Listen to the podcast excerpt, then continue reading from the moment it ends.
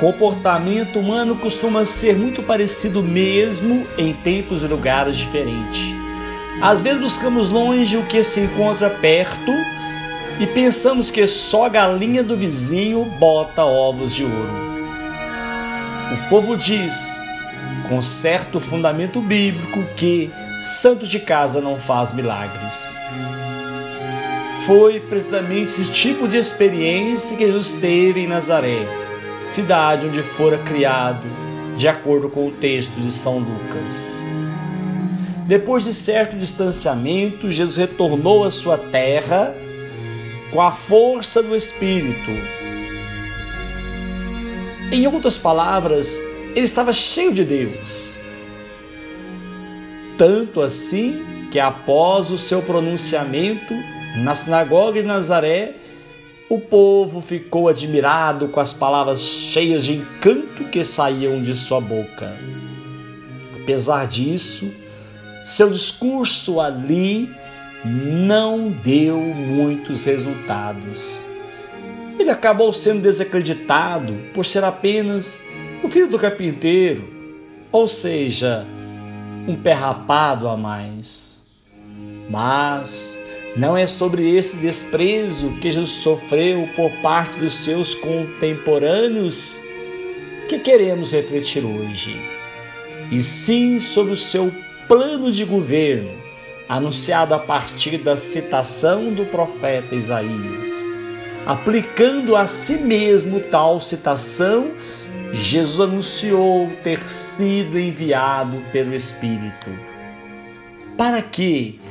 Para anunciar a boa nova aos pobres, dar a liberdade aos cativos, dar a vida aos cegos, dar liberdade aos oprimidos, anunciar o ano da graça essa missão resumida do seu ministério foi anunciada por ele mesmo após a leitura do profeta Isaías, diante de todos os presentes.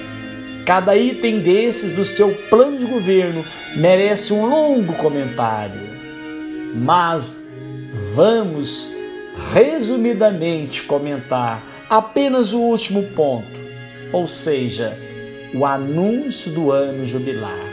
O que vem a ser isso? Vamos entender por parte. No entendimento bíblico, Deus havia criado o mundo em seis dias e descansado no sétimo. O descanso semanal passou a ser algo sagrado, pois o próprio Deus descansou. Isso servia também para lembrar os tempos da escravidão no Egito, pois os escravos não tinham direito à sua folga semanal. Quem tem direito é um povo livre e é assim que Deus quer seu povo. Esse pensamento se aplicava também à terra, pois, como criatura de Deus, ela devia descansar de sete em sete anos. Isso foi chamado de ano sabático. A passagem Isaías refere-se ao ano jubilar, que ocorria a cada 50 anos. Nesse ano, todos os escravos hebreus escravizados por dívidas deveriam ser libertados. A terra deveria ser revertida ao seu antigo proprietário. Por isso, o profeta fala da libertação dos cativos e oprimidos. Proclamando essa citação, Jesus quer anunciar um tempo de liberdade sem precedente, inaugurado com Sua presença. Um tempo em que a justiça deveria prevalecer sobre toda forma de justiça e opressão. O ano da graça seria o ano da completa restauração do ser humano para que ele pudesse livremente adorar a Deus. Sua fala não deixa de ser revolucionária, pois aponta para um novo modelo de sociedade marcado pela partilha e fraternidade e sustenta a esperança no coração de todos nós. Hoje, no mundo marcado por uma terrível pandemia que oprime a todos nós, Anunciar o ano da graça é proclamar a esperança de um novo tempo. Que esse tempo venha logo para nos libertar das mordaças e permitir novos abraços.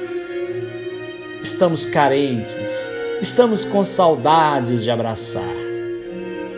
Esse jugo está pesado demais para a nossa pobre condição. Pense nisso.